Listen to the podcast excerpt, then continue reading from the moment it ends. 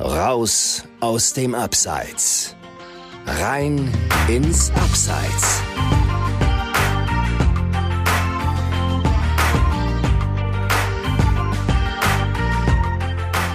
Moin aus dem Abseits.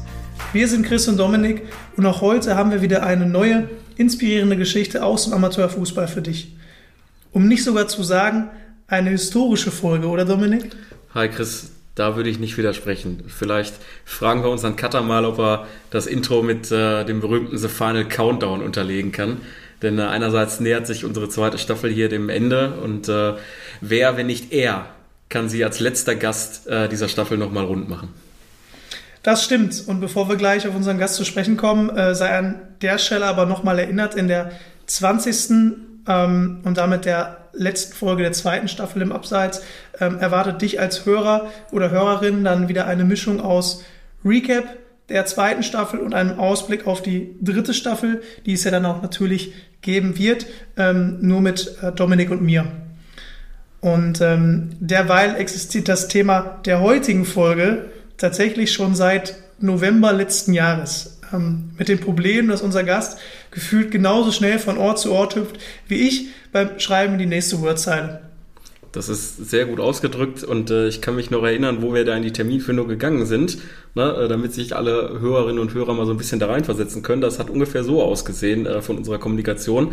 Ja, Jungs, am nächsten Wochenende wird schwierig, da bin ich dann in Dublin und äh, dann haben wir Vorschlag gemacht unter der Woche, weil äh, Chris und ich die Folgen auch meistens unter der Woche auch aufnehmen, kommt uns eigentlich entgegen. Und da kam dann die Antwort, äh, da muss ich dann Geld für meine nächste Fußballreise verdienen. Genau, da erinnere ich mich auch noch äh, sehr gut dran und wie viele Länderpunkte äh, unser Gast seit der ersten Anfrage von uns schon auf dem Konto hat, wird er uns dann jetzt gleich selbst erzählen. Ähm, ich gebe vorsichtshalber noch äh, eine Überlängewarnung für die Folge raus und äh, sage, willkommen im Abseits, Jürgen. Ja, hallo, ich bin der Jürgen, Jürgen Reinke. Ich komme gebürtig aus Münster und ich wohne seit ungefähr 20 Jahren in Eupen in Belgien. Ja, ich bin ein riesengroßer Fan von Preußen Münster, nach wie vor bei jedem Heimspiel dabei. Jedes Heimspiel 500 Kilometer, 250 Kilometer hin, 250 Kilometer zurück. Und äh, ja, 56 Jahre unverheiratet. Ja, äh, 250 Kilometer hin und zurück, äh, das, das ist ein Brett. Ähm, aber wie mit vielen Gästen. Da machen andere ihren Jahresurlaub, sorry. Ja, kann man, kann man so sagen. ähm, aber der Jürgen ist auch ein Typ, wie eigentlich viele Gäste, die wir hier äh, begrüßt haben im, im, Laufe der zwei Staffeln, den wir schon seit unserer Volontärszeit äh, kennen. Christian, er war unser Ansprechpartner, wie er gerade sagt. Äh, kannst dich denn noch erinnern, äh, ziehen wir wirklich weit in die Vergangenheit rein, äh, wann du das erste Mal mit mir oder dem Chris gesprochen hattest? Ich weiß es nicht mehr, wann ich das erste Mal mit euch gesprochen habe. Ich bin seit mindestens 25 Jahren jetzt in verschiedenen Funktionen freier Mitarbeiter bei Preußen Münster. Und äh, ja, ich würde mal ganz einfach sagen, wann war euer erster Arbeitstag? Und dann das nächste Heimspiel danach, da haben die sicherlich miteinander telefoniert, oder? Ja, äh, da kommen wir der, der Spur näher. Ich, ich habe es auch nochmal nachgucken müssen und kann auch eigentlich direkt eine kurze Anekdote dazu äh, erzählen. Also äh, auch da schon mal äh, Warnung. Ich glaube, das wird eine Folge mit sehr, sehr vielen Anekdoten werden. Christian, was meinst du? Ja, das stimmt. Ähm, die Überlänge-Warnung habe ich ja schon rausgegeben. Mhm. Und äh, da müssen wir sicherlich äh, gucken oder genau auswählen, welche Anekdoten äh, erzählt werden können, ja. damit wir am Ende nicht bei vier Stunden landen. Ja, genau. Also eine, die glaube ich schon, dass du die erzählen wirst, aber da würde ich jetzt nichts äh, spoilern. Äh, geht auf jeden Fall um ein äh, europäisches Endspiel. ähm, ja, aber meine Anekdote äh, war, dass ich äh, angefangen habe damals in der Agentur in der Saison 2008, 2009 und äh, durfte dann am Anfang erstmal als Praktikant äh, die deutsche Eishockeyliga äh, tickern. Das war dann gar nicht so schwer, weil es eben nur Zahlen waren. Und dann kam die nächste Stufe, eben auch äh, Live-Ticker von der Regionalliga mit äh, ja, Torschützen äh, und äh, entsprechend anderen Kartenauswechslungen und so weiter. Und äh, ja, dann war das so, das ging so auf äh, 18 Uhr zu äh, und da bekam ich dann äh, vom Chef äh, den Hinweis, jo, äh, setz dich da mal an das Telefon, äh, gleich spielt Preußen Münster, da meldet sich dann ein Jürgen Reinker bei dir. Den brauchst du nicht anrufen, der meldet sich von sich selber aus. Und das war dann auch so 20, 25 Minuten später der Fall. Äh, und da hatte ich das erste Mal am Telefon, Jürgen. Da hast du mir die Aufstellung verraten äh, von einem Spiel, äh, an das du dich wahrscheinlich nicht mehr erinnern kannst, oder? Nee, wirklich nicht. Sag mir, gegen wen haben wir gespielt? Gegen den glorreichen ersten FC Kaiserslautern 2. Damals ja auch noch, äh, für die, die das nicht wissen, äh, gab es nur drei Regionalligen und da haben dann die Südwestclubs auch in der Weststaffel mitgespielt. Und äh, ja, das Ergebnis will ich ja wahrscheinlich auch nicht mehr erinnern. Es war aber ein, ein 2 zu 0 Sieg für euch. Ähm, und damit man das auch nochmal so einordnen kann, welche Spieler dabei waren, äh, nenne ich einfach mal stellvertretend den Herrn Kara. Ja, Mehmet Kara, sein, seine erste Zeit bei Preußen, da erinnere ich mich auch noch gut dran. Mehmet Kara, Fußballgott. Genau, ja, bei mir war es dann ein bisschen später. Ich äh, kam in die Agentur, ähm, ich glaube 2011 oder 2012, also drei oder vier Jahre nach Dominik. Und ähm, ja, bei mir, bei mir war es dann meistens samstags auch so, dass ähm, ja, wenn Preußen gespielt hat, äh, wir, wir telefoniert haben, Jürgen, und ähm, dann ist immer ja klar während der während der Spielzeit äh, immer die die die Highlights gab äh, die Tore, aber auch Platzverweise etc. Und nach den Spielen ähm, immer die besten Stimmen von der Pressekonferenz, äh, wobei man da auch immer oft, oft äh, ja, sich beste Stimmen erfinden musste, Jürgen. Ne? War das so? Also ich fand eigentlich, da waren immer ein paar gute, gute kommt immer drauf, Es kommt, kommt drauf an, welche Trainer du sagst. Ne? Ja. Also da, da gebe ich dir absolut recht. Also es gibt Trainer, die gar nichts sagen. Es gibt Trainer, die auch wirklich mal was Interessantes sagen. Und äh, ich habe so auch mal das Spielchen, was ich regelmäßig mache, wenn ich dann zwischen Schlusspfiff und Beginn der Pressekonferenz schon im Presseraum sitze, dann frage ich mich eigentlich immer, was sagt er gleich? Und es sind, also du hast wirklich recht, also in vielen Fällen kann man eigentlich schon die Antworten niederschreiben, bevor sie überhaupt gesagt hat. Spielst du dann so ein PK-Bingo mit dir selbst? Also wenn wir, wenn wir jetzt hier mal einen Namen wirklich reinhauen müssten, wo das der Fall gewesen wäre, hätte ich jetzt auf jeden Fall gesagt Ralf Lohse. das hätte ich auch sofort gesagt. Ja. Also das, das war, glaube ich, mit einer der größten, in Anführungsstrichen, Phrasendrescher, äh, den ich in der Zeit so äh, mit zu tun hatte und, und den Trainer in der dritten Liga und Regionalliga. Ähm, aber wie gesagt, damals Preußen in, in der Regionalliga. Äh, was ich dich nie gefragt habe, äh, was mich immer schon interessiert hat, deswegen gut, dass, wir, dass man dann nochmal im Podcast zusammenfindet. Ähm, wo war eigentlich dein Platz im Preußenstadion? Ja, der hat natürlich im Laufe der Jahre mehrmals gewechselt. Also seitdem wir den Service für euch erbringen, habe ich auch immer in der Pre habe ich über Jahre in der Sprecherkabine zusammen mit Kerni, dem Stadionsprecher, gesessen. Wir beide direkt nebeneinander und ich habe das Telefon bedient und er hat die Ansagen gemacht. Und ja, links neben uns saß dann also auch noch die Polizei in ihrer separaten Kabine. Ja, als dann das Stadion umgebaut worden ist, äh, in der Saison, wo wir umgebaut haben, ja, da war ich eigentlich die meiste Zeit irgendwo an der Eckfahne, weil äh, das war natürlich ein bisschen problematisch, denn wir hatten keinerlei technische Ausstattung mehr und äh, wir haben das dann ganz einfach nur noch über ein Handy gemacht. Und wenn du dann, es gab ja die, die Sitzplatztribüne war weg und wenn du dann auf den Stehplätzen gestanden hast, dann hast du also über Handy gar nichts mehr verstanden. Also das waren aber nicht die, Stehplä die Stehplätze, äh, die eigentlich gar nicht mehr nutzbar sind.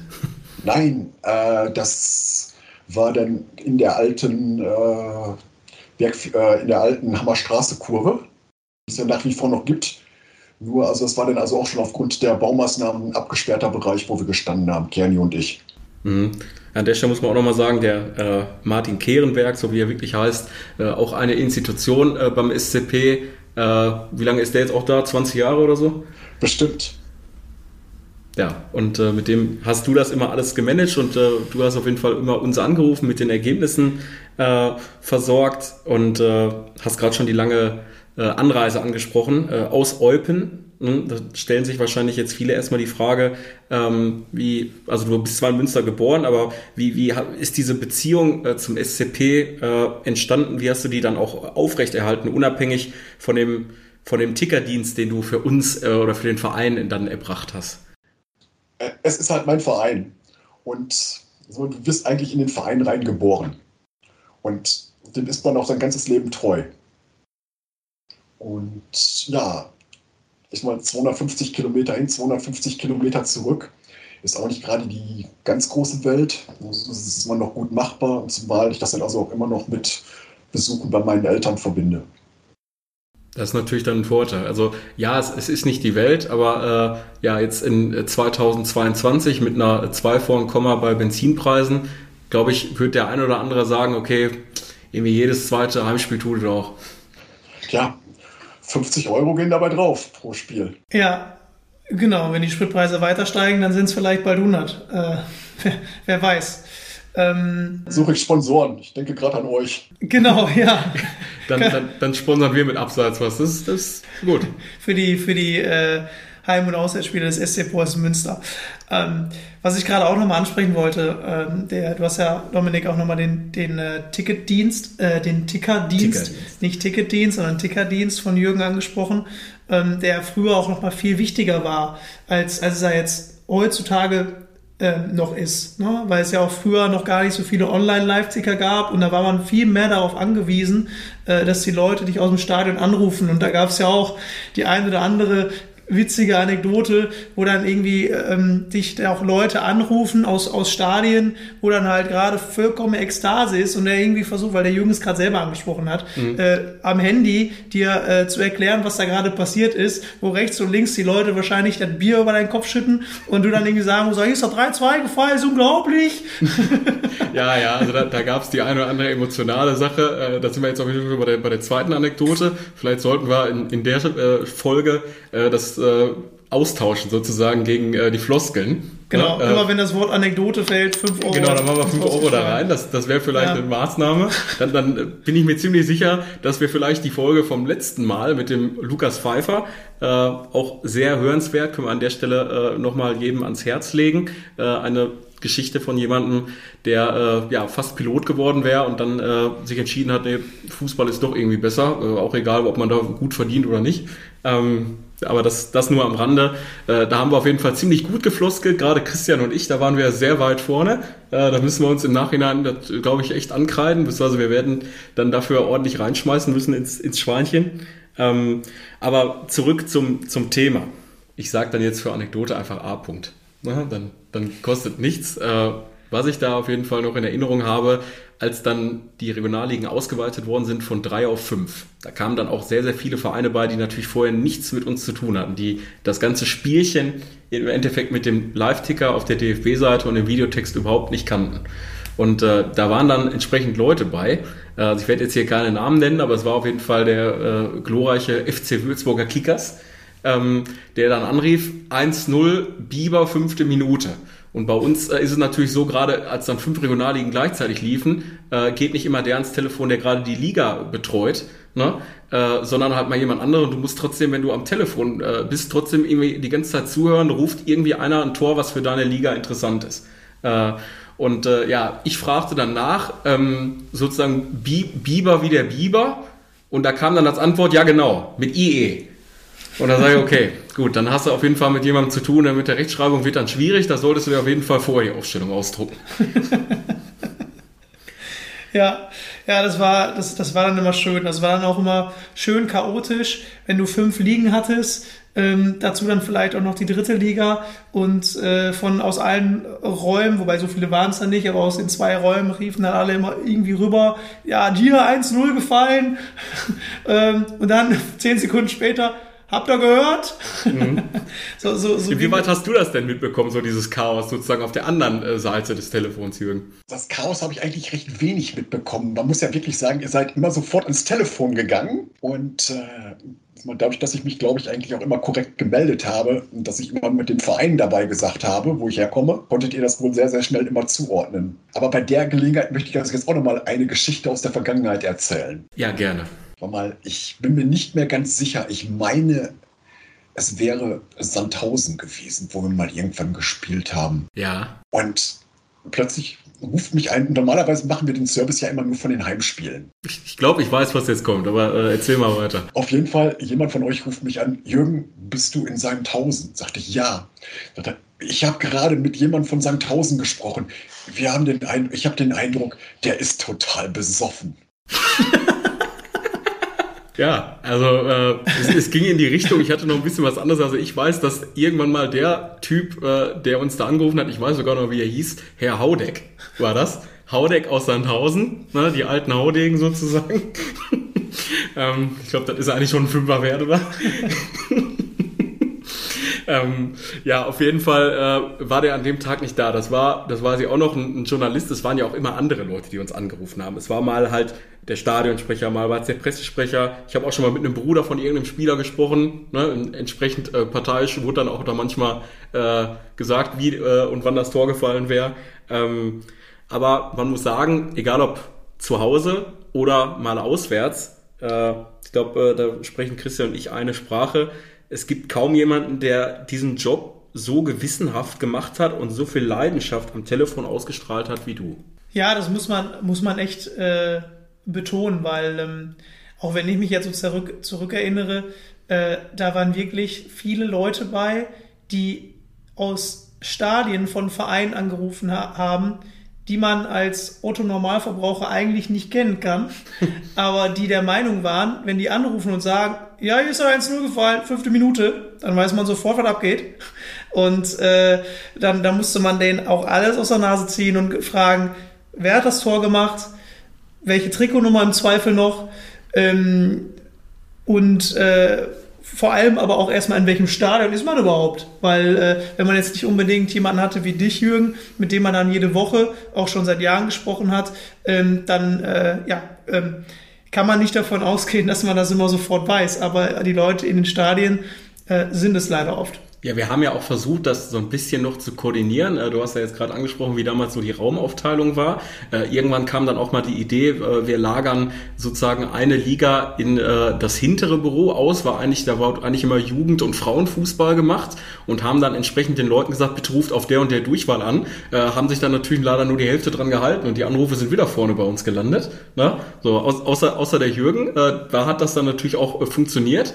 Wobei ich würde auch sagen, Jürgen, meistens, äh, also wo ich noch gearbeitet habe, da, da haben wir eigentlich relativ viel miteinander gesprochen und meine Endzahl war die 18. Heute ist es eigentlich weniger ein Problem, weil heute speicherst du ganz einfach die gängigen Telefonnummern ab und dann siehst du, wer anruft. Oder? Ja, aber ich, da, das war ja auch so, dass manche per Handy angerufen haben, wie du ne? Und andere dann über, über, über ein Festnetz. Äh, gut, da hat man dann wieder den Vorteil gehabt, was der Christian gerade anspricht, äh, dass man zumindest, wenn man die Vorwahl zuordnen konnte, wusste, äh, wo gerade angerufen wird. Ne? So, aber wie gesagt, es hat dann auch nicht äh, zum äh, zur besseren Organisation beigetragen, wenn dann halt trotzdem auf eine andere Nummer angerufen worden ist und äh, dann ist es trotzdem im verkehrten Büro gelandet und es wurde dann wieder durch das, durch das halbe Büro gebrüllt. Wobei hast du zur damaligen Zeit wo wir noch in der alten Sprecherkabine gesessen haben. Hast du da überhaupt eine Telefonnummer gesehen? Ich glaube, wir haben doch da nur so einen Analoganschluss gehabt. Äh, also ich glaube, wir haben die gesehen und du hast ja dann, also irgendwann hast du auf jeden Fall auch, äh, bist du dazu übergegangen, mit dem Handy anzurufen, das weiß ich noch. Ja, dazu muss man ja auch sagen, äh, dass ähm, wenn du wirklich so in der heißen Phase warst, äh, alle fünf Ligen laufen, alle mhm. fünf Regionalligen ähm, und alle sind gerade zum Beispiel die 14 Uhr Spiele so in der Schlussphase, letzte fünf Minuten, dann fällt da ein Tor, da ein Platzverweis, da fällt ein Tor, da gelbe Karten, da Spielerwechsel. Es gab ja auch Leute, die für alle Spielerwechsel angerufen haben. Mhm. So, dann hast du auf der alten Telefonanlage, hast du, hast du alle, äh, also Nummern, alle Dinger am Brennen gehabt. Alle, alle Nummern waren am Brennen, am Blinken und du wusstest nicht, welcher deiner war. Wir sind irgendwo immer dran gegangen, oh, hast die falsche Liga dran. Und dann, und dann war das wirklich, dann war, ja, wenn ich mich jetzt zurückerinnere. Also das, das, das, waren, das waren glorreiche Tage. Und dann, dann kann ich mich auch noch mal an Dinge erinnern. Wie gesagt, das war dann bei der Umstellung auf, auf fünf Regionalligen, ist, ist ja klar, wenn drei schon Chaos verursachen, wie soll das dann mit fünf werden? Und wie gesagt, wir haben ein, eine Liga nach hinten ausgelagert äh, und da machte dann auch zur gleichen Zeitpunkt immer ein Mitarbeiter um dann und dann eine Zigarettenpause. Und Es kamen alle Leitungen gleichzeitig an. Er ging raus und sagte, Telefon. Da hatten wir, da hatten wir, da hatten wir sogar zwei Spezialisten, die dann einfach gesagt haben, ja, Schlussphase, ich gehe erstmal eine Qualm. Aber wie gesagt, es erstaunt mich äh, und äh, auf der einen Seite gut, Jürgen, dass du sagst, du hast von diesem Chaos gar nicht so viel mitbekommen. Muss ich wirklich sagen, hätte ich, hätte ich jetzt nicht so gedacht. Also ich mal, das ist manchmal bei euch chaotisch zugeht, das ist doch völlig logisch. Mhm. Nimmt also ich weiß, dass allein fünf Regionalligen, neun Spiele pro Liga und dann, dann weißt du ja auch, wie viel, und diesmal jeder ruft ja mindestens vier, fünf Mal an. Dann weißt du, ja, genau, mindestens, mindestens. innerhalb von zwei Stunden abwickeln musst. Zumal du hast ja noch diesen Extra-Service gemacht, hatten wir am Anfang auch mit den äh, Stimmen und Statements von der, von der Pressekonferenz. Das, das tat mir teilweise auch manchmal leid, dass wir dich dann vertrösten müssen, so nach dem Motto, äh, yo Jürgen, hier ist gerade alles am Brennen, ich muss noch zwei Zusammenfassungen schreiben. Äh, ja, also kannst vielleicht so in einer Stunde nochmal anrufen oder so. ne? äh, aber auch das hast du immer alles hingenommen und gemacht. Äh, das, deswegen, da kann man nur nochmal sagen, wenn wir... Äh, wenn wir 100 Jürgens gehabt hätten, um das mal in Pep Guardiola-Sprache zu sagen, äh, dann, dann wären wir wahrscheinlich viel, viel weiter gewesen. Dann wäre super, super, super gewesen. ja, ähm, statt mit Ergebnissen versorgst du aber Christian und mich auch heute noch mit sehr, sehr vielen Bildern und Eindrücken von deinen Stadionbesuchen, äh, sodass da aber auch so ein bisschen der Eindruck entsteht, der Jürgen reist immer ganz alleine durch die Weltgeschichte. Äh, das eigentlich weniger. Äh, natürlich reise ich allein von hier aus zu den Preußen-Münster-Spielen, weil ich glaube, ich bin der Einzige hier im Ort oder auch in der Region, der regelmäßig zu den Heimspielen von Preußen-Münster fährt. Äh, wenn ich sonst noch irgendwo anders hinfahre, was ich ja auch sehr, sehr häufig mache, wobei da äh, überwiegend natürlich nach England hin, Großbritannien oder vielleicht auch mal nach Irland. Ähm, da bin ich allerdings recht selten alleine, weil ich habe ja auch früher mal eine Zeit lang in Großbritannien gearbeitet. Gut, man muss sagen, äh, in all meiner Zeit bei Preußen Münster, ich hatte mal eine einjährige Auszeit.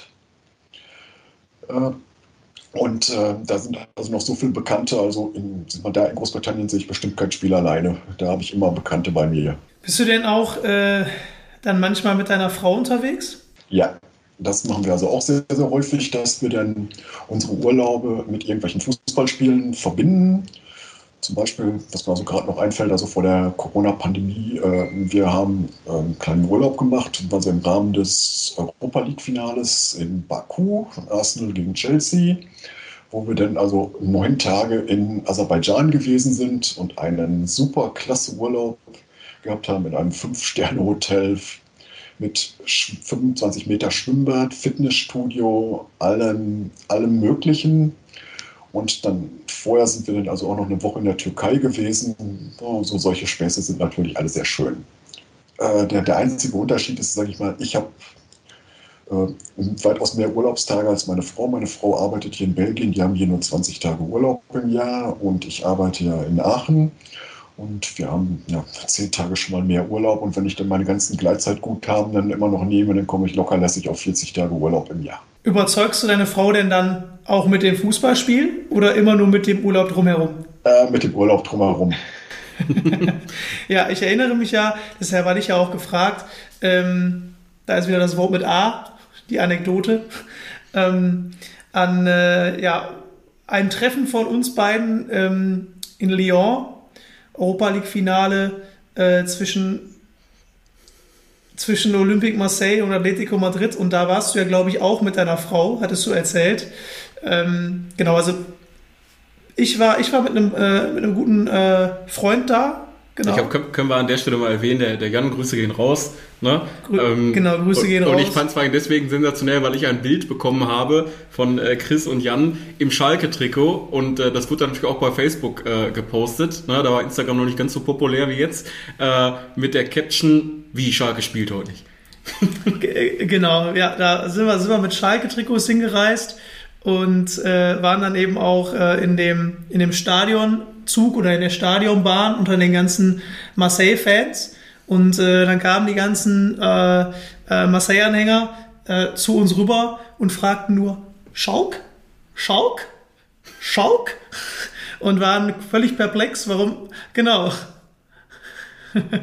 warum wir da mit Schalke-Tricks angereist sind, ob wir nicht irgendwie, äh, weiß ich nicht, den falschen Flieger genommen haben oder, oder die falsche Abfahrt auf der Autobahn. ein paar, oder ein paar falsche. Ich würde sagen, äh, ein, paar, ein paar falsche. Wo, wo hättest du denn links abbiegen sollen? Willst, willst, willst, willst, du, willst du eher nach Paris oder was? ja, ähm, nee, aber das war schon, das war schon lustig. Waren wir natürlich dann die einzigen mit, mit Schalke-Trikot im Stadion. Ähm, ich, ja, erinnere mich ähm, an ein Spiel, das sehr gut angefangen hat, weil Marseille sehr gut gestartet ist, aber dann leider äh, relativ schnell das erste Gegentor bekommen hat und dann die Stimmung so ein bisschen abgeflacht ist, weil Atletico auch dann das zweite noch nachgelegt hat. Und wer Atletico kennt, weiß, dann ist Schicht im Schacht. Dann, dann ist Schicht im Schacht und äh, ich, ich meine sogar, das war auch noch eine der der letzten Sternstunden, da sind wir jetzt wieder bei äh, sozusagen Spieler war mal da und kam dann wieder zurück, äh, bevor er dann nach Barcelona ging von Antoine Griezmann, oder? Fernando Torres. War das auch, noch, war auch das, oder? War das noch Fernando Torres? Also ich hätte jetzt auf Griezmann getippt. Oder beide. Jürgen? Auch mal die Frage an dich weitergeben. Fernando Torres hat auf jeden Fall da auch noch den Titel mitgeholt, das weiß ich. Ich glaube, da muss ich auch einen Joker einsetzen. also ich, ich weiß, dass Fernando Torres ähm, vielleicht hat er jetzt auch in dem Finale nicht die größte Rolle gespielt, aber ich meine, ich bin mir ziemlich sicher, dass er am Ende den Pokal äh, dann auch äh, in den Himmel gestreckt hat. Ja, pass auf, folgender Vorschlag. Also ich sag, Griezmann hat da auf jeden Fall eine Hütte gemacht und du das sagst... kann sein. Das will ich gar äh, nicht und du ausschließen. sagst, Torres hat mitgespielt. Sollte einer von uns Unrecht haben, ne? unabhängig von der These des anderen, geht ein Fünfer rein. Gut, dann, dann ist das so. Ähm, gut, Jürgen, dann äh, lass uns mal ein bisschen über die Groundhopping-Szene sprechen. Da kannst du auch gerne mal auch ein bisschen ausholen. Ähm, inwieweit ist die, findet das wirklich organisiert statt für, für Tickets, Flüge und so weiter? Wie muss man sich das vorstellen von Leuten und von Hörern, die jetzt hier zuhören, die, die das überhaupt nicht kennen?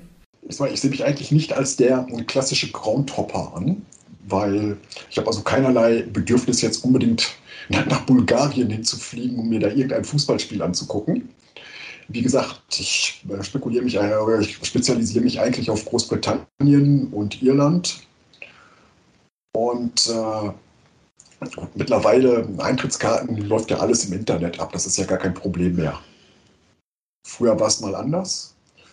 Äh, Nochmal jetzt wegen Welt- und Europameisterschaften. Gut, da hat man mittlerweile auch alle seine WhatsApp-Groups. Äh, ich glaube, dass jeder, der den, äh, das, was ich bei, was weiß ich bei der letzten WM in Russland gewesen ist, als Individualtourist, der ist ja mittlerweile auch vernetzt und man, man tauscht sich dann also auch mit den Informationen aus. Okay, wenn du dich jetzt nicht als der klassische Groundhopper siehst, äh, würde ich aber trotzdem mal äh, die These in den Raum stellen, äh, dass da vielleicht trotzdem irgendwo Freundschaften entstanden sind von, von Leuten, die du vielleicht immer mal wieder da gesehen hast. Ja, also natürlich auf, auf den Reisen hat man unheimlich viele Leute kennengelernt und sind auch sicherlich einige meiner besten Freunde, die ich auf irgendwelchen Fußballtrips kennengelernt habe. Ich kann mich also noch gut, so mal, die ganze Sache ist irgendwo 1988 mit der Europameisterschaft hier damals in Deutschland losgegangen.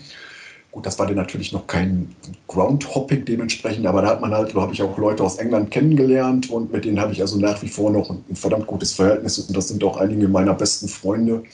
Und die sind also zum Beispiel auch zu meiner Hochzeit rübergekommen. Ja, sehr, sehr cool. Und äh, ich meine auch, ähm, ja, ich, ich greife das auch nochmal auf. Du bezeichnest dich zwar nicht als, als Groundhopper, hast aber äh, wahrscheinlich ähnlich, ähnlich viele äh, Fußballmeilen gesammelt. Oh ja, das auf jeden Fall. Also eine Sache, die ich über Jahre gemacht habe, dass ich also immer zum Europa League-Finale gefahren bin. Was natürlich manchmal war es dann problematisch, Karten zu kriegen, aber irgendwo hat das doch immer noch geklappt. Es sind einige wirklich schöne Trips dabei gewesen, wo ich mich also auch noch gut dran erinnere. Wie ich ja gerade schon gesagt habe, Baku oder Bukarest fällt mir da gerade noch ein, was sehr, sehr schön war.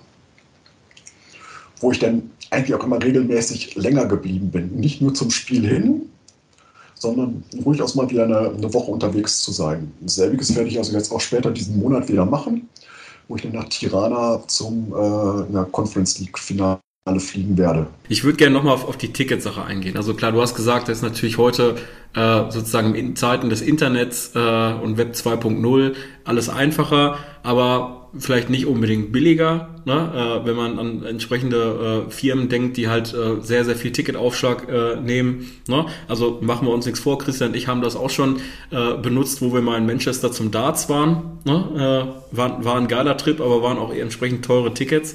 Ähm, ja, erzähl noch mal, wie, wie kommst du in der Regel an deine Tickets und was war vielleicht auch so der, der höchste Preis, den du mal zahlen musstest oder wolltest? Also zum Glück musste ich also bislang erst zweimal auf solche dubiosen Agenturen äh, zurückgreifen. Man, man, ist mittlerweile so gut vernetzt, dass irgendjemand ist also bei den entsprechenden Verlosungen erfolgreich gewesen. Und wenn ich erfolgreich gewesen bin, ich habe also auch schon häufig Karten weitergegeben an andere und gleichzeitig habe ich dann also auch von anderen partizipiert. Die zwei wo ich also darauf zurückgreifen musste, sind äußerst üble Sachen gewesen. Das ist einmal Queen's Park Rangers in England gewesen und das andere ist PSG Paris, die nämlich selbst ihre Eintrittskarten bei Viagogo verkaufen. Ach du heiliger Gott. Und du musst also so deine Eintrittskarten quasi ersteigern. Ja. Es ist so dubios, was die gemacht haben damals. Also ich, ich könnte es also auch nicht begreifen. Und du musst eigentlich sozusagen warten bis kurz vor Anpfiff, um dann noch irgendwann zuzuschlagen und eine Eintrittskarte kaufen.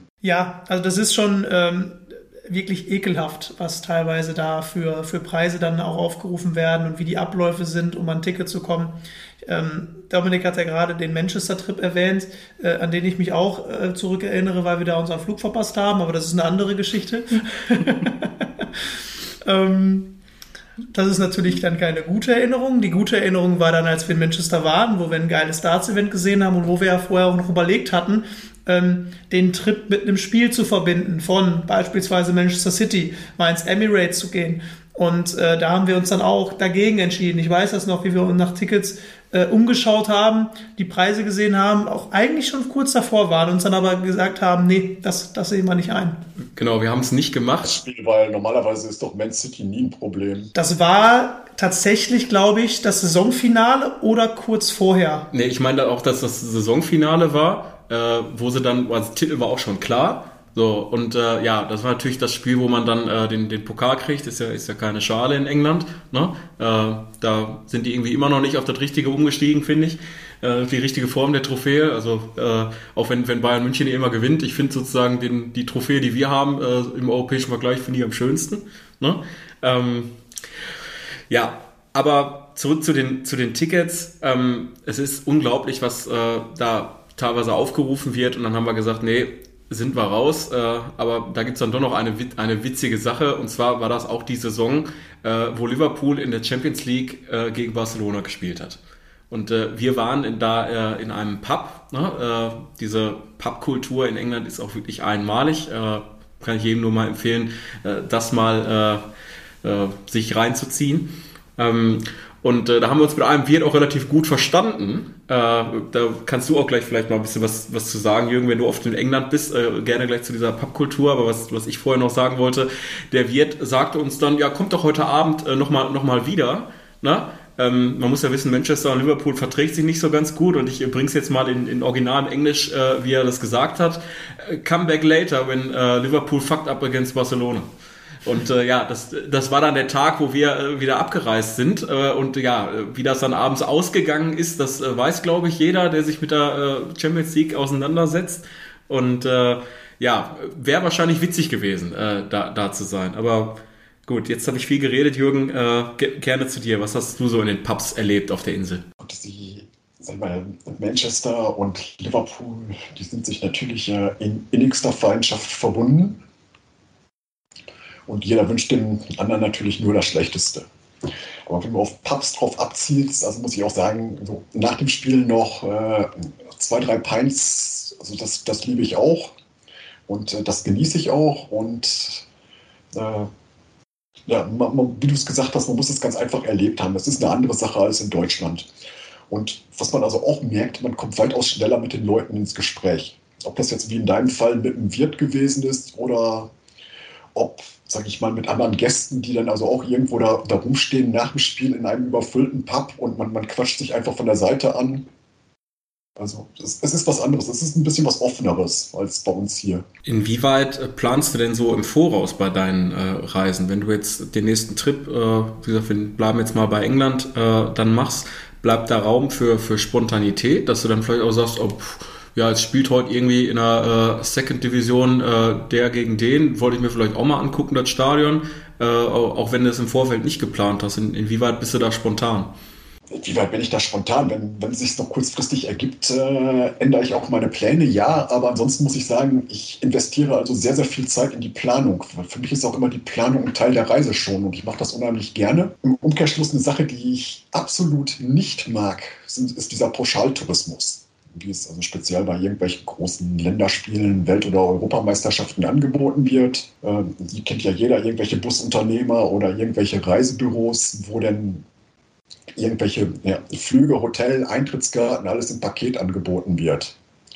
Nee, bloß nicht. Also dann fehlt mir was. Ich möchte selbst, der, selbst kennenlernen und ich, es ist auch irgendwo ein, sozusagen ein Selbstbeweis für mich, dass ich es wieder hingekriegt habe. Mhm.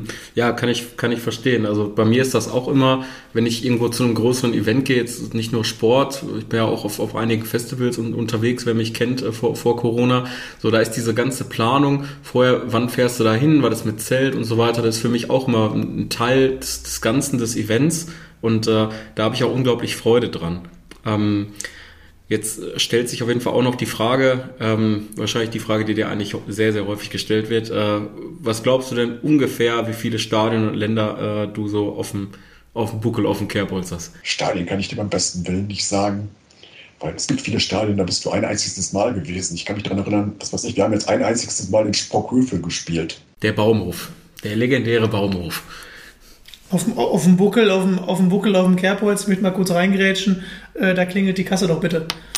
Da ist die, ist die Floskelpolizei zur Stelle. In, in alter Manier. so, aber wollten dich nicht unterbrechen, Jürgen, aber so viel Zeit muss sein. Okay. Länder, glaube ich, hat sich so im Laufe der Jahre 30 angesammelt. 30, mein Gott, aber dafür, dass du dich jetzt äh, nur auf, auf die äh, spezialisiert hast, äh, sozusagen England, Schottland und so weiter, sind das jetzt doch eine ganze Menge. Ähm, ja, und auch wenn du jetzt wieder sagst, du, du siehst dich nicht so in, in einer, in einer Groundhopper-Szene, äh, ich weiß, dass, dass es ja da auch so ein bisschen um, um Punkte geht. Ne? Ich glaube, so pro Stadion gibt es einen Punkt und, pro, und dann gibt es Länderpunkte, oder wie ist das? Also da habe ich mich noch nie mit beschäftigt. Ich weiß, dass es okay. das gibt, aber äh, mir ist das egal. Ich habe also keinerlei Bedürfnis, also irgendwo, was weiß ich, nach, nach, Tschechien oder nach Ungarn oder nach Bulgarien hinzufahren, nur um dort jetzt ein Spiel zu sehen. Also es muss schon ein qualitatives Spiel sein oder dass ich das im Rahmen eines Urlaubs verbinden kann. Und dann natürlich jederzeit. Oder was weiß ich, das ein Europa League-Finale oder irgendein anderes großes Spiel. Also muss sozusagen schon die, die fußballische Qualität äh, da sein, äh, damit man die Reise in Kauf nimmt. Wie ist das denn jetzt, Jürgen? Du bist äh, 56, ähm, reist schon seit Ewigkeiten, äh, jetzt hast du gerade die Zahl genannt, äh, warst schon in, in 30 Ländern, um auch die Fußballspiele anzugucken. Nimmst deine Frau eigentlich immer mit, planst dann auch Urlaube drumherum. Ähm, hast du da auch einen Plan, wie lange du diese Leidenschaft noch ausleben möchtest? Weil man, ähm, man mag ja jetzt meinen, wenn man diese Geschichte so hört und erzählt, bekommt, dann könnte das auch eine Geschichte sein von einem Anfang 20-Jährigen. Ist es aber nicht. Du bist jetzt Mitte 50 und äh, bist immer noch die ganze Zeit unterwegs und selbst für die Spiele von Preußen Münster reist du 250 Kilometer hin und zurück. Ähm, Gibt es da vielleicht auch ein Abkommen mit der Frau? Ja, bis 60 noch, danach muss es reichen? Nee, garantiert nicht. Das, das hätte mich jetzt auch gewundert. Ich glaube, bei dir ist äh, der Fußball so, so groß, aber das, das bringt mich so ein bisschen zu einer anderen Frage. Du hast doch schon gesagt, dass du das manchmal mit so ein bisschen Urlaub und so drumherum verbindest und die Frau dann auch mitkommt. Aber ich glaube, die eigentliche Frage ist erstmal, wo findet man eine Frau, die das alles so mitmacht? Im Nachbarort. klingt, klingt einfach. Klingt einfach. Also äh, ich weiß zwar, wo Eupen ist, aber ich könnte jetzt keine Nachbarorte aufzählen, ehrlich gesagt. Weltengard. Okay. Und, wobei man muss wissen, also ich bin des Jobs wegen nach hierhin gegangen, als ich damals aus England wiedergekommen bin. Und ja, bin dann also hier kleben geblieben, sozusagen. Erzähl einmal gerne, was du beruflich eigentlich machst. Äh, Live-Ticker, davon kann man mit Sicherheit nicht leben. nee, MSPW hat mir noch nie einen Pfennig gegeben. genau, MSPW, die Agentur, wo Dominik und ich eben lange waren. Und ähm, ja, wie, wie Dominik schon, äh, schon gefragt hat, gerne, gerne mal deinen dein Hauptberuf einmal erklären. Ich erstelle die Bilanzen von der großen Versicherung hier in Aachen. Genau. Also ein, ein Job, ähm, wo, man, wo man jetzt vielleicht auch äh, glaubt, ähm, dass er erstmal sehr, ja, ich würde nicht langweilig sagen, aber man könnte meinen, Trocken trockener Job, wo du, wo du vielleicht auch die, die ganzen Fußballreisen äh, so ein bisschen aus, als Ausgleich nimmst? Äh, das auf jeden Fall. Also das mit Trocken, also ist natürlich sehr, sehr zahlenlastig. Wobei, das fällt mir also auch immer wieder auf bei, bei Fußballspielen. Ich orientiere mich immer an Rückennummern. Ich bin unheimlich schlecht mit Erkennen von Gesichtern, aber Nummern kann ich mir sehr, sehr gut merken. Ja, waren auch relativ wenig Torschützenänderungen so in der Münsteraner Zeit, die mir in Erinnerung geblieben sind. Also da gibt's eher so, so andere Vereine, weil ja dann hinterher, dass wir uns immer den Bericht vom Schiedsrichter ausdrucken können äh, oder konnten. Der äh, gab die Tore äh, da ein und dann äh, gab's hinterher ein tolle, äh, tolles Telefonat nochmal dann abends. Das war dann freitags abends vom Spätdienst, war das immer die beste Methode ne? äh, oder der, der beste Zeitpunkt, äh, wenn man dann noch eine Stunde dranhängen musste, wenn man rausfinden musste, wer hat wirklich das Tor geschossen. Ja, und, und kurze... Äh Kurzer Zusatz dazu noch, dann gab es ja immer deine, deine Spezialisten oder auch deine Spezialligen, wo du, wo du schon vorher wusstest, oh nee, die spielen um 20 Uhr, da kannst du schon mal anderthalb Stunden mehr einplanen nach dem Spiel, äh, weil die Ewigkeiten brauchen, bis sie den Schiedsrichterbericht hochgeladen haben. Und dann war es auch oft so, dass man dann angerufen hat und gefragt hat, wo bleibt denn der Bericht? Da können Sie mal den Schiedsrichter irgendwie Bescheid geben. Ja, ja, der, der steht hier gerade am Bierstand, der trinkt erstmal ein Bier, der macht das gleich.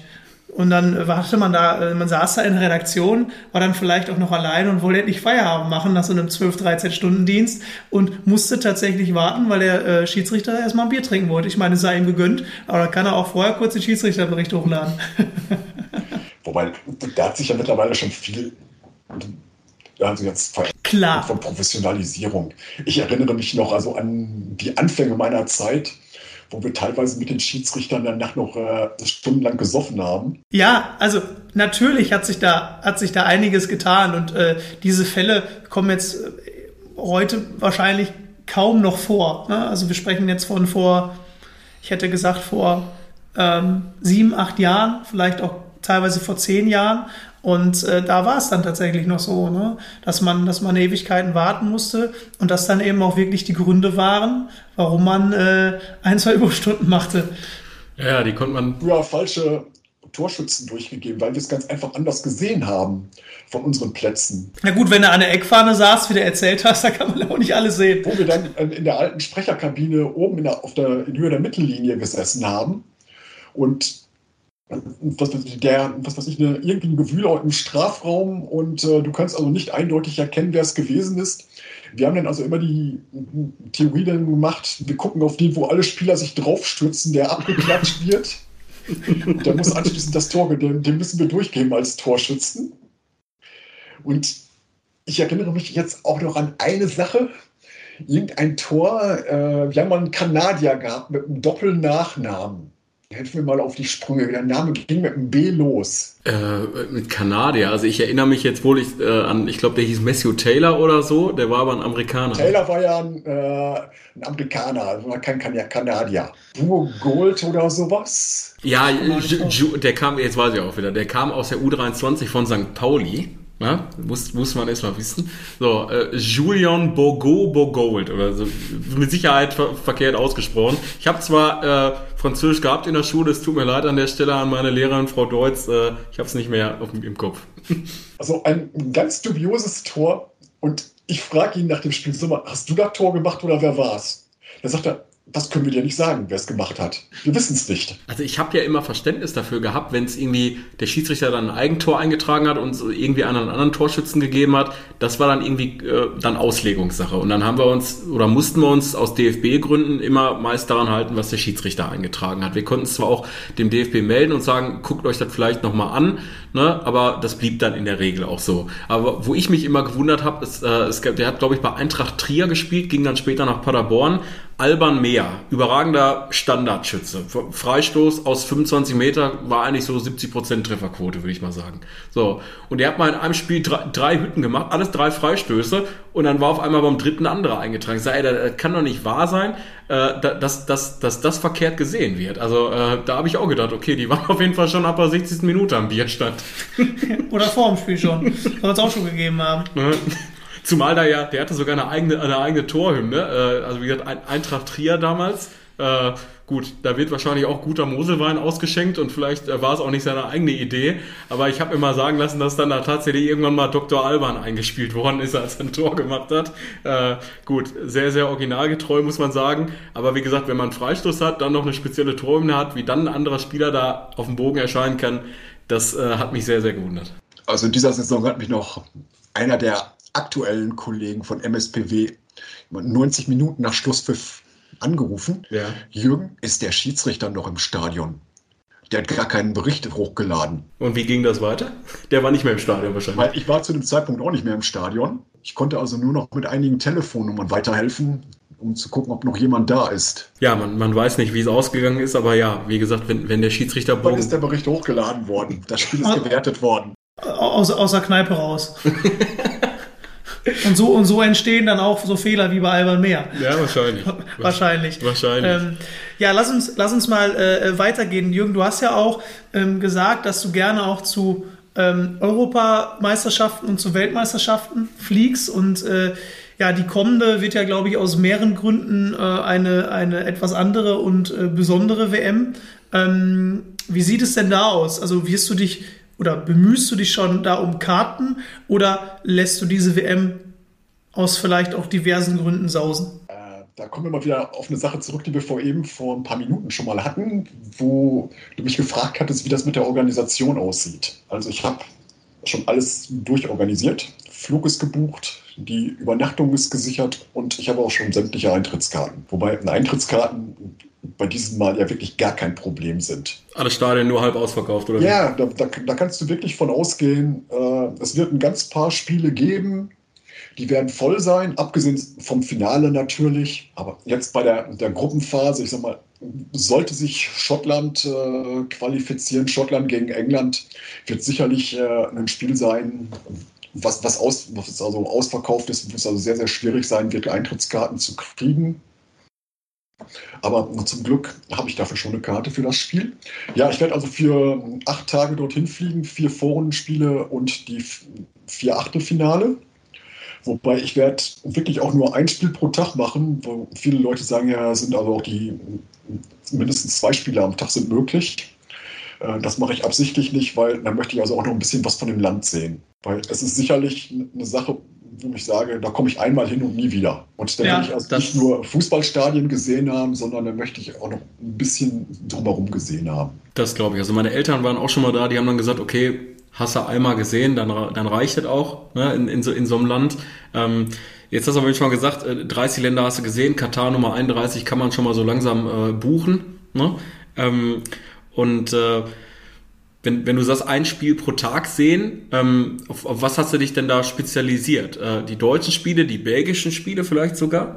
Äh, ich habe es eigentlich anders gemacht. Ich habe bei der ersten Verlosphase war ich also mit äh, zwei Spielen bereits erfolgreich. Und dann die, die weiteren Spiele, ich habe sie also allesamt vor der Auslosung gekauft gehabt. Wobei ich muss sagen, ich habe dieses Mal also mit der Gruppenphase sehr, sehr viel Glück dass also wirklich die interessanten Spiele dabei sind. Und nicht äh, wie bei der letzten Weltmeisterschaft, dass ich dann Iran gegen äh, Marokko ja, zufällig gewählt hatte. Wobei andersherum muss ich auch sagen, das war wirklich in Russland, es war ein Erlebnis. Und genauso wie jetzt mit Katar, wo sich ja auch viele Leute sagen, nee, da darf man nicht hinfahren. Das hat man vor vier Jahren in Russland auch gesagt, nee, da darf man nicht hinfahren. Ich bin froh, dass ich da gewesen bin. Ganz einfach, ich habe also jetzt auch eine, sozusagen eine, eine Menge von dem Verständnis der Leute. Wieso ist Putin in Russland so beliebt? Wenn man mal da gewesen ist, dann, dann weiß man auch wieso. Ich habe damals vor vier Jahren ein Bed and Breakfast gehabt, 50 äh, Kilometer südlich von Moskau mit einer guten Zugverbindung, ziemlich nah am Flughafen. Und die, die allmorgendliche Zugfahrt nach Moskau rein und abends wieder zurück, das, das war das größte Erlebnis. Also bei dir hätte ich drauf getippt, du hättest dich äh, direkt im berühmt-berüchtigten Watt und Tinky einquartiert. Ich habe Sponsoren gesucht, aber auch nicht gefunden. Auch, auch nicht gefunden. Ja, das uns ja damals nicht gefragt. nee, nee, nee, also äh, warum war das für dich so ein Erlebnis, dann nach Moskau reinzufahren? Also du hast ja, also wir wollen jetzt hier auch kein, kein äh, Politik, kein Politik-Podcast werden, ähm, aber du hast es ja jetzt schon mal einmal angeschnitten. Ähm, warum war das so ein Erlebnis für dich? Und, und wenn du ja. ein paar Leuten bin ich mal hin und wieder dann also auch im, im Zug ins Gespräch gekommen, die, naja, man, man, man ist natürlich als äh, WM-Tourist aufgefallen und die dann also auch selbst das, das Gespräch gesucht haben. Und naja, man hat sich dann irgendwo mit deren schlechten Englisch, man hat sich irgendwo verständigen können. Also man, wie man sagt immer im Fußball, kann man sich immer irgendwie verständigen, klappt dann unter Fans auf dem Bauch. Ja. Also nee, das waren nicht nur Fans, das waren äh, ganz einfach Leute, die morgens zur Arbeit gefahren sind oder die zum Einkaufen gefahren sind. Oder andersherum, man hat äh, ja auch mit Russen in der Kneipe gesprochen. Das ist ein, ein Erlebnis gewesen, wo ich sage, also ich möchte es jetzt rückblicken, möchte ich es nicht wissen. Es gibt ein paar andere Sachen, wo ich sage, scheiße, dass ich die ausgelassen habe. Zum Beispiel bei der Europameisterschaft in Polen und Ukraine muss ich sagen, ich war damals nur in Polen, weil Ukraine war mir logistisch eine zu große Herausforderung. Mittlerweile aufgrund der aktuellen Ereignisse muss ich sagen, ja, da kommst du vorerst nicht mehr hin. Wärst du mal damals dahin gefahren? Ja, das, das stimmt natürlich. Also klar, ähm, du sagst ja, viele, viele Leute sagen, ähm, man, man darf, man kann da nicht hinfahren, nicht hinfliegen aus, aus äh, verschiedenen auch äh, politischen Gründen. Ähm, jetzt ist es bei dir aber eben auch eine besondere Situation. Du nimmst ja scheinbar, egal wo die Welt- und Europameisterschaften stattfinden, wenn es zeitlich passt, immer alles mit und ähm, verbindest das dann eben auch damit, um dir einfach ähm, mal unabhängig von, von den ganzen äh, politischen Themen, dir das Land anzuschauen und äh, so ein bisschen Sightseeing zu machen. Ich möchte jetzt meine eigene Meinung darüber bilden, über Katar, ja. Ja, genau. Und dir auch eine eigene Meinung zu bilden und nicht quasi das, was dir die Medien äh, äh ja, vorschreiben zu glauben, sozusagen, weil du ja auch den, genau, ähm, dir Alternativen tief im Internet suchen musst und dann auch immer noch nicht weiß, was stimmt und was stimmt nicht. Deswegen kann ich es verstehen, dass du dir die eigene Meinung bilden möchtest. Ich muss sagen, äh, mich zieht in dieses Land tatsächlich gar nichts, außer ich muss aus irgendwelchen Gründen da mal beruflich hin. Das will ich nicht ausschließen. Ähm, dann bin ich vielleicht auch mal dort, aber privat ähm, würde ich wahrscheinlich nie hinfliegen wollen. Du, du fährst doch erstmal zu den Saudis, oder? Ja, zu, ja gut, aber ich, ich sag ja, wenn ich, wenn ich beruflich da, dort mal hin muss, ja. Ja, dann äh, sag, dann, dann würde ich eventuell, äh, beziehungsweise habe ich dann wahrscheinlich auch gar, gar nicht so groß die Alternative, außer einen anderen Job auszuüben. dann würde ich vielleicht auch mal in eines solcher Länder reisen. Aber privat, wie gesagt, ich würde jetzt zum Beispiel auch nie für einen Urlaub nach Dubai fliegen. Also das reizt mich, reizt mich erstens überhaupt nicht. Und ähm, zweitens bin ich halt auch äh, ja nicht unbedingt ein Freund von, von, von, ähm, von der ähm, ja, von, von den Ansichten, die sie dort haben. Allerdings muss man ja aber auch sagen, dass sich da auch aktuell zumindest, glaube ich, das etwas tut. Ja, ich glaube, das kann man so für, für diese ganzen Gebiete da sagen. Also bei der WM im Winter werde ich so halten, dass ich mir wahrscheinlich die deutschen Spiele angucke und alles andere ausspare. Ne? Äh, ich glaube aber auch nicht, dass wir besonders lange im Turnier sein werden. Andersherum, ich glaube, die Regionalliga und die dritte Liga, die machen doch nur eine relativ kurze Pause und die meiste Zeit sozusagen überschneiden sich denn die Spiele schon mit der Regionalliga und der Weltmeisterschaft. Ja, also wir glaube ich insgesamt äh, eine besondere Konstellation mit einer WM im Winter. Ich glaube, darüber, darüber lässt sich auch wieder streiten. Also ich glaube, ich, ich würde behaupten, dass wir alle drei die gleiche Meinung dazu haben. Zumindest Dominik und ich. Ich weiß nicht, wie es bei dir aussieht, Jürgen. Ähm, aber äh, ja, wenn man eine WM äh, in, in so einem Land stattfinden lässt, dann ist es ja auch aufgrund der Witterungsbedingungen äh, vermutlich nicht anders möglich. Ne? Ja, das war ja schon vor ein paar Jahren, war doch die Leichtathletik-WM da oder war das in Dubai? Boah, das kann ich dir tatsächlich ja, also, gar also nicht auf, sagen. Auf, auf jeden Fall, ich meine, genau, es war auch in Katar und da haben schon die Läuferinnen geklagt, okay, das, äh, das, das äh, können die sich abschminken in ein paar Jahren mit Fußball. Äh, gut, funktioniert dann offenbar doch.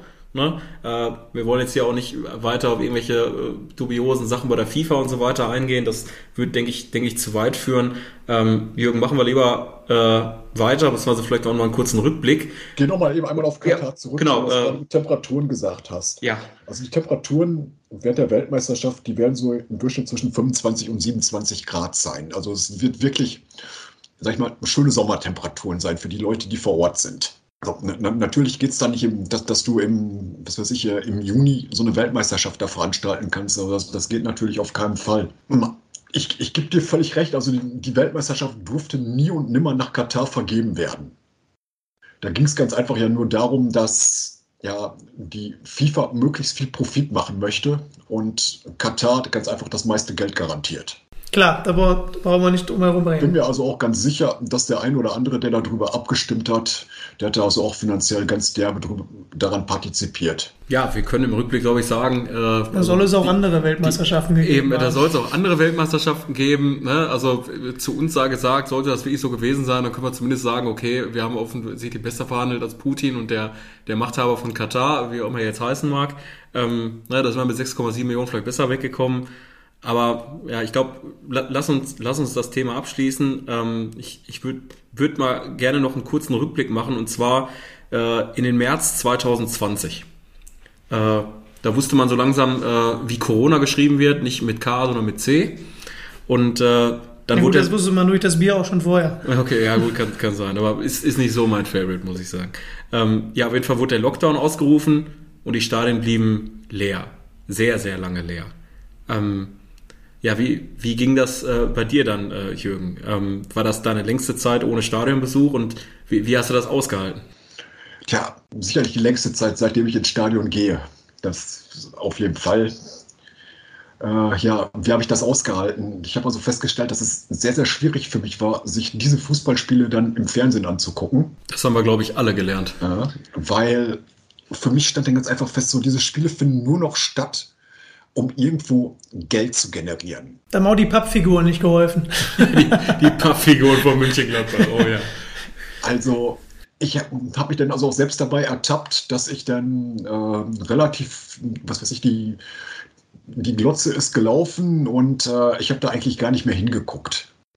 Und was ich also auch sehr, sehr schlimm fand, das waren dann also auch diese Livestreams, die dann danach gekommen sind. Weil die waren ja, wenn ich jetzt von Preußen Münster nehme, dann muss ich sagen, die sind ja qualitativ sowas von schlecht gewesen. Und also wenn ich also jetzt nicht durch meine Dauerkarte diese Dinger abonniert gehabt hätte, hätte ich sie mir auch nicht angeguckt. Ja, die, die Vereine mussten ja irgendwas machen und, ähm, und, und das war dann so ein bisschen die Alternative.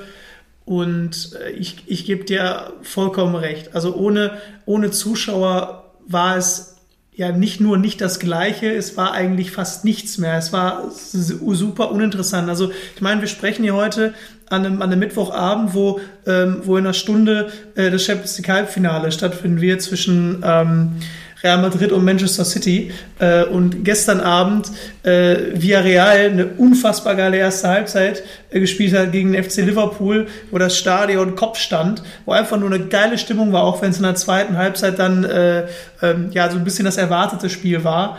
Ähm, und, und wenn du dann da einfach diese, diese ähm, Atmosphäre nicht hast, ähm, und da hilft es auch nicht, wenn sie irgendwie diese Fake, wenn du die Fake-Atmosphäre einstellen kannst. Also, da, also das hat mir zumindest so die, die, die ersten äh, Wochen ja, geholfen. Also das, das hat mir so ein bisschen was, was gegeben, als die Bundesliga ja dann äh, wieder zurückkam. Das weiß ich noch ganz genau, weil auch an dem Wochenende der Derby Dortmund gegen Schalke war. Und dann waren ja irgendwie noch sieben oder acht Spieltage zu spielen.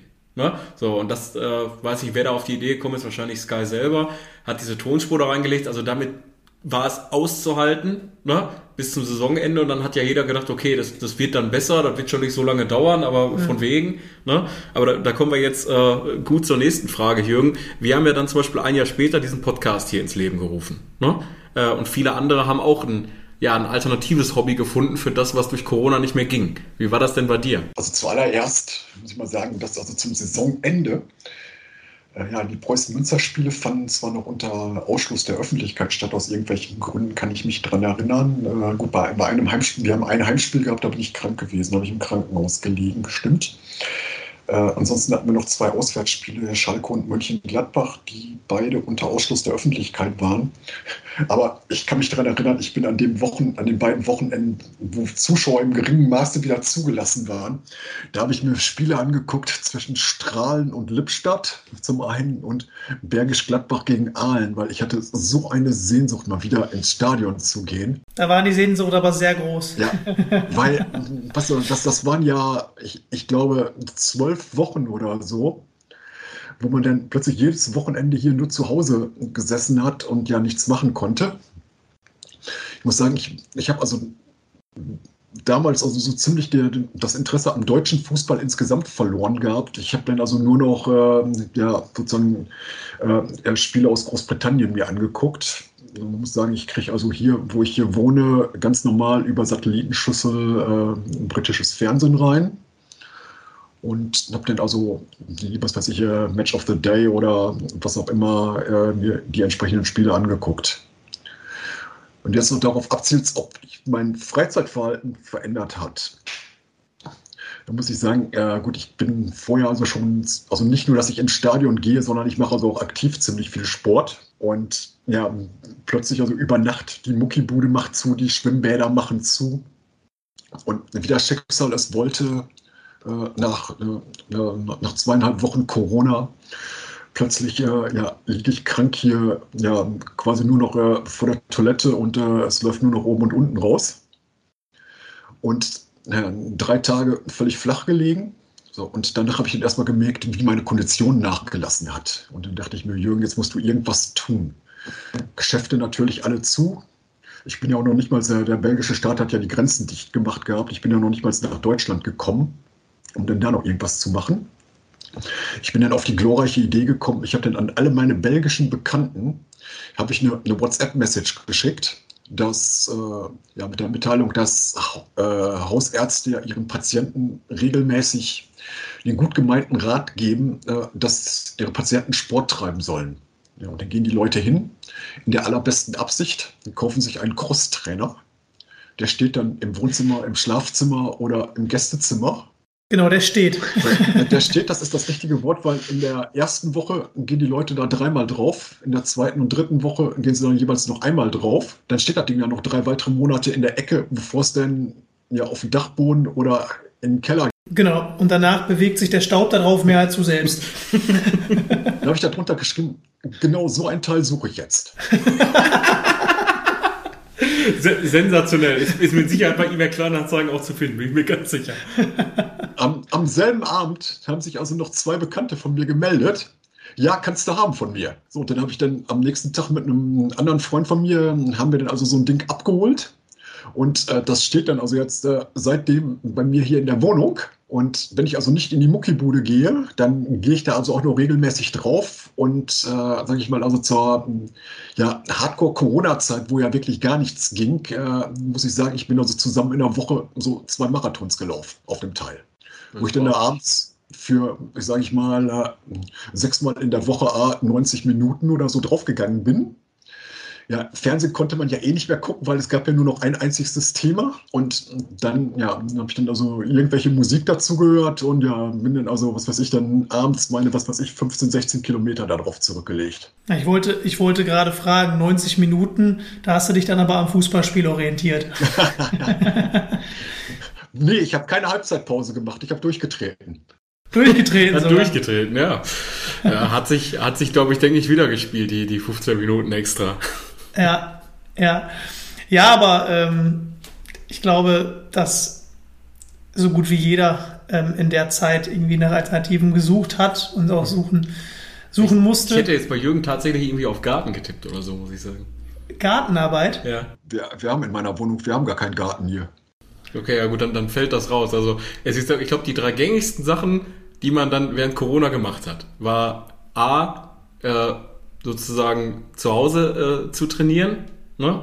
äh, Home Fitness, äh, B Garten äh, und C, was, war noch so beliebt, Christoph? Ah, nicht Urlaub auf Balkonien? Balko ja, Balkonien ist mit, ist mit Sicherheit dabei. Ach so, Haustiere. Das ist mit Sicherheit auch ja, noch ein Ja, das, das stimmt. Wobei das ja fast ein trauriges Thema ist, ne? Das dass, sich, dass sich viele während Corona dann irgendwie gedacht haben, auch ich brauche jetzt, ich brauche jetzt hier, damit ich mich nicht so alleine fühle, ein Haustier um sich dann ein Jahr später nicht mehr darum zu kümmern. Aber das ist jetzt ein anderes Thema, aber das ist natürlich auch klar. Leider ein, Trend gewesen, ähm, wodurch natürlich auch äh, ja, die Preise für viele Haustiere unfassbar in die Höhe geschossen sind. Ne? Also da haben natürlich auch viele Leute dann von profitiert. Ähm, wie es ja immer so ist. Es gibt immer, äh, bei, in jeder Krise gibt es auch Profiteure. Ja, das, das, das stimmt. Äh, das, das, das sieht man auch jetzt sozusagen an den, an den Lebensmittelpreisen. Ne? Wie gesagt, äh, da, jetzt, jetzt, äh, was damals sozusagen die Haustiere waren, ist jetzt das Öl. Das, genau. ja. Ja, äh, also wir haben die Überlänge, glaube ich, schon so langsam geknackt. Äh, sozusagen, wir haben eigentlich immer so unsere magische Stunde, äh, aber äh, Chris hat ja die Warnung gegeben. Ne? Also wer bis jetzt dran geblieben ist, äh, toi toi toi. Ähm, aber ich glaube, eine Sache habe ich noch, wenn wir sozusagen in der im Corona-Zeitstrahl ein Jahr weiter wandern, dann sind wir bei der Europameisterschaft 2020, die aber 2021 stattgefunden hat. Ähm, und ich weiß, Jürgen, da warst du, da warst du auch am Start, ja, eine, eine paneuropäische Europameisterschaft unter Corona-Bedingungen. Ähm, ja, erzähl mal, äh, hat, hat es sich gelohnt, wirklich, äh, das mitzumachen, die ganzen Sachen wahrscheinlich am Tag PCR-Test und, und so weiter, war es das wert? Was das wert? Das ist eine schwierige Frage, weil ich muss ganz einfach sagen, es war das beschissenste Turnier, was ich je gesehen habe, weil es ist auch gar keine Stimmung aufgekommen. Ja, wie denn? Bei 16.000 Zuschauern in München? also, was eigentlich immer eine Welt- und Europameisterschaft ausmacht, ist, man sozusagen in der Stadt, äh, ja, ist also echt was los. Es sind Fans aus allen möglichen Ländern da und äh, das, ich meine, man, man kommt mit allen möglichen Leuten nochmal in Kontakt und speziell an den Tagen, wo denn keine Spiele sind, dass man dann, was weiß ich, in einer, in einer Kneipe oder so, also immer noch mit, mit irgendwelchen anderen Leuten Kontakt hat. So, und das gab es diesmal gar nicht. Wenn ich jetzt noch so auf Russland zurückblicke, also was, was da in Moskau für eine Stimmung gewesen ist, weil Fans aus allen möglichen Ländern da waren. Ich muss sagen, das war ganz einfach absolut genial und jetzt die letzte Europameisterschaft war natürlich genau das Gegenteil. Und dann wir speziell in Deutschland, da in München, da mit ihrer, was weiß ich, äh, handverlesenen Auswahl an Zuschauern. Gut, keiner wusste, wie gefährlich oder ungefährlich das jetzt ist. Äh, ich bin bei einem Spiel in Kopenhagen gewesen und äh, das war das Kroatien gegen Spanien Spiel, das, das Viertelfinale. Dann bin ich wieder zurückgeflogen und dann ein paar Tage später war ja das, das England-Deutschland-Spiel, was ich hier vom Fernsehen gesehen habe. Und so nach 20 Minuten äh, klingelt plötzlich mein Telefon. Ich sehe eine Telefonnummer aus Dänemark. Und äh, dachte ich, okay, er kommt im Hotel, du hast ja gar keinen Scheiß gemacht oder so, dass sie sich noch wieder bei dir jetzt melden. Nee, das war dann also das, das dänische Gesundheitsamt, das dann also bei mir irgendwo in der Gegend ein Corona-Fall gewesen ist. Und naja, dann habe ich also auch erstmal ein bisschen Panik gekriegt. Aber also Gott sei Dank die Tests, die ich danach gemacht habe, die waren dann also negativ. Wobei, da muss ich auch sagen, es war in, in Kopenhagen, ich fand die, die, Organisation sehr, sehr dilettantisch, wo die dann also nur eine beschränkte Anzahl an Zuschauern reinlassen durften. Und was dann ganz einfach sagt, wir machen einen Block zu 100% voll und den nächsten Block lassen wir komplett leer. Ja, das hat mich auch in der Bundesliga teilweise äh, gewundert. Und ich glaube, was, was die Orga angeht von den verschiedenen Spielorten, da geben sich wahrscheinlich die Leute die, die, die Klinke in der Hand und jeder hatte da irgendwie Fragezeichen auf den Augen, wer, wer es jetzt am beschissensten in Anführungsstrichen gelöst hat. Also es ist ganz einfach blinder äh, Aktionismus gewesen. Ja, aber das, das, das war es ja in den letzten zwei Jahren in häufigen Fällen. Ne? Ähm, wobei man ja auch da fairerweise sagen muss, äh, wenn du so etwas vorher noch nie hattest, ne, dann muss man halt irgendwelche Sachen ausprobieren das, was versucht wurde oder was gemacht wurde, da kann man sich auch wieder drüber streiten. Das sieht mhm. jeder wieder anders. Wir wollen auch keine äh, Corona-Diskussion jetzt hier einleiten. Ähm, ich meine, wir haben ja jetzt gerade die, die glückliche Lage, dass wir eigentlich relativ hohe Zahlen haben, aber alles ähm, möglich ist und jeder so ein bisschen für sich gucken kann, ähm, wie er damit umgeht, ob er Maske tragen möchte, ob er rausgeht oder eben nicht, was man vielleicht schon früher hätte machen können. Aber jetzt aktuell ähm, merkt man ja auch, dass, dass sich das Leben, mal sehen, wie lange das so ist, wieder so etwa äh, normalisiert hat. Ja, wahrscheinlich bis Herbst. Deswegen äh, nimmt der Jürgen dann auch Katar äh, mit. Das wird auf jeden Fall stattfinden, da bin ich mir ganz sicher. Egal wie die Zahlen da aussehen. Vermutlich, vermutlich ja. Wobei, ja. ich wohne ja hier 15 Kilometer von der deutschen Grenze entfernt und ich glaube, bis zu den Niederlanden sind es 20 Kilometer. Und von da aus kriege ich dann ja auch eigentlich immer mit, wie das denn in den anderen Ländern gelaufen ist. Und was mich eigentlich total immer gewundert hat, wie unterschiedlich die Regelungen in den entsprechenden Ländern sind. Ja, auch in den Bundesländern, auch wie bei uns in Deutschland. Das, das hat ja keiner mehr verstanden. Aber wie, wie der Chris gerade sagte, ich glaube, das, das, das wird zu weit führen. Äh, du kannst vielleicht noch, noch, noch mal kurz erzählen. Ich weiß, dass du auch äh, Fan bist, beziehungsweise eine Dauerkarte hast beim SC Anderlecht. Ähm, Wie äh, ist das denn, äh, hat denn da Fußball äh, unter Corona-Bedingungen? Das enttäuscht du mich aber gerade. Wer ist der RSC Anderlecht? Bin ich jetzt, bin ich jetzt auf falschen Dampfer? Also, da habe ich bestimmt keine Dauerkarte. Ich habe eine Dauerkarte bei Standard Lüttich. Ach, auch, ja. ja. Okay, das gibt auf jeden Fall auch mal einen Fünfer. Ne? Also ich, ich weiß nämlich, da haben wir auch eben vor einem, vor einem Jahr mal telefoniert. Äh, da wollte ich nämlich auch mal mit und das hat dann arbeitstechnisch bei mir auch nicht so hingehauen, weil ich dann am Samstagabend ein tolles Geisterspiel twittern musste zwischen Bayern, München und RB Leipzig. Äh, war, wo das Highlight des Spiels war, dass man äh, verstanden hat, was Thomas Müller so äh, während des Spiels so sagt. Ne? Gut, wie gesagt, da hat man als Reporter auch, auch, wieder, auch wieder was gelernt.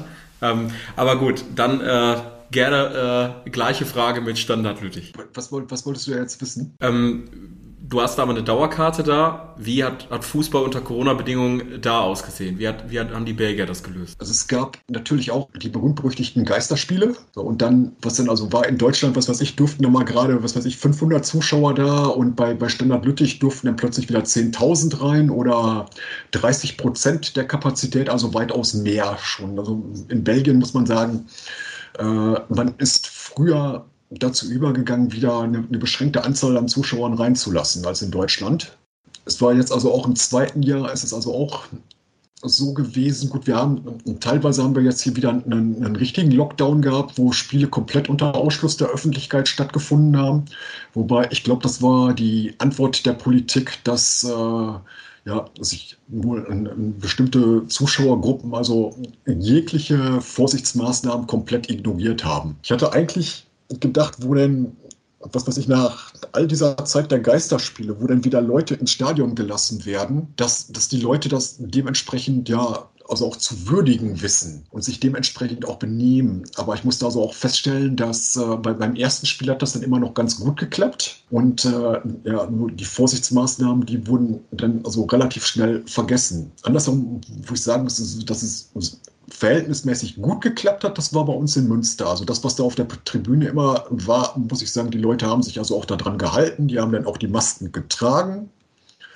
Aber bei, bei, anderen Spielen, wo ich gewesen bin, hat das also vorne und hinten nicht geklappt. Ja, ich, ich kann es mir vorstellen. Also das erste. Ja, als, du sagst ja auch, du gehst ja häufiger auf Konzerte. Das ist so ungefähr, wenn Rauchverbot ist und das Licht geht aus und alle machen eine Zigarette. Und alle machen eine Zigarette an, ja genau. Das, das ist bekannt. Also das, das erste Spiel unter Corona-Bedingungen, was ich gesehen hatte, war Schalke gegen Fortuna Düsseldorf in der Hinrunde. Das Heimspiel. Äh, das lief auch von der Organisation, bis man überhaupt in sein, äh, im Stadion war, bis man an seinem Platz war. Da gab es ja noch diese tolle Sache mit äh, diesen Zeitslots, wann man da sein musste, wann man gehen durfte. Ne? Äh, wo ich auch gesagt habe, also wenn jetzt hier mal irgendwie 20.000 Leute aufstehen auf einmal, wie wollen die das denn verhindern? Ne? Also da haben sie sich größtenteils dran gehalten, aber auch da war es, war es viel Chaos. Dann habe ich für mich selber dann auch entschieden zu dem Zeitpunkt, okay, war cool jetzt mal wieder im Stadion gewesen zu sein, aber unter den Bedingungen muss man es nicht jede Woche haben. Da sind wir, da schließt sich jetzt, glaube ich, der Kreis so langsam auch in dieser Folge. Äh, da sind wir ganz am Anfang, wo wir darüber gesprochen haben, ja, 250 Kilometer aus Olpen nach Münster hin und 250 Kilometer wieder zurück. Macht man, aber äh, nicht, wenn auf der Zapfsäule 2,20 Euro steht. Genau, schöner, schöner Schlusssatz. Ähm, so haben wir auch so ein bisschen äh, die, die Klammer geschlossen mit, mit dem äh, Hin- und Rückweg äh, zum Lieblingsverein äh, wo die Liga auch eben keine Rolle spielt. Aber äh, Dominik, ich muss dich gerade noch eben wegen einer Sache widersprechen, auch wenn der Sprit 2,20 Euro kostet. Ich werde in den sauren Apfel beißen und werde weiterhin nach Münster fahren. Wahnsinn. Also ja, und sobald er 2,50 kostet, dann werden wir dich sponsern. ja. Ich glaube, das, das ist jetzt wirklich ein gutes Schlusswort. Dann gebe ich aber auch das Auto ab, damit ich dich sponsern kann. Wollte ich, wollte ich sagen. Das, das, ist ein, das ist ein Deal und äh, man kann wirklich nur noch mal sagen, Uh, Jürgen, du bist ein Paradebeispiel, wie groß Fanliebe sein kann. Also wie gesagt, äh, Chris und ich sind Schalke-Fans. Uh, da essen ja auch einige kein Fleisch, uh, Legende zufolge, um sich diese Tickets leisten zu können.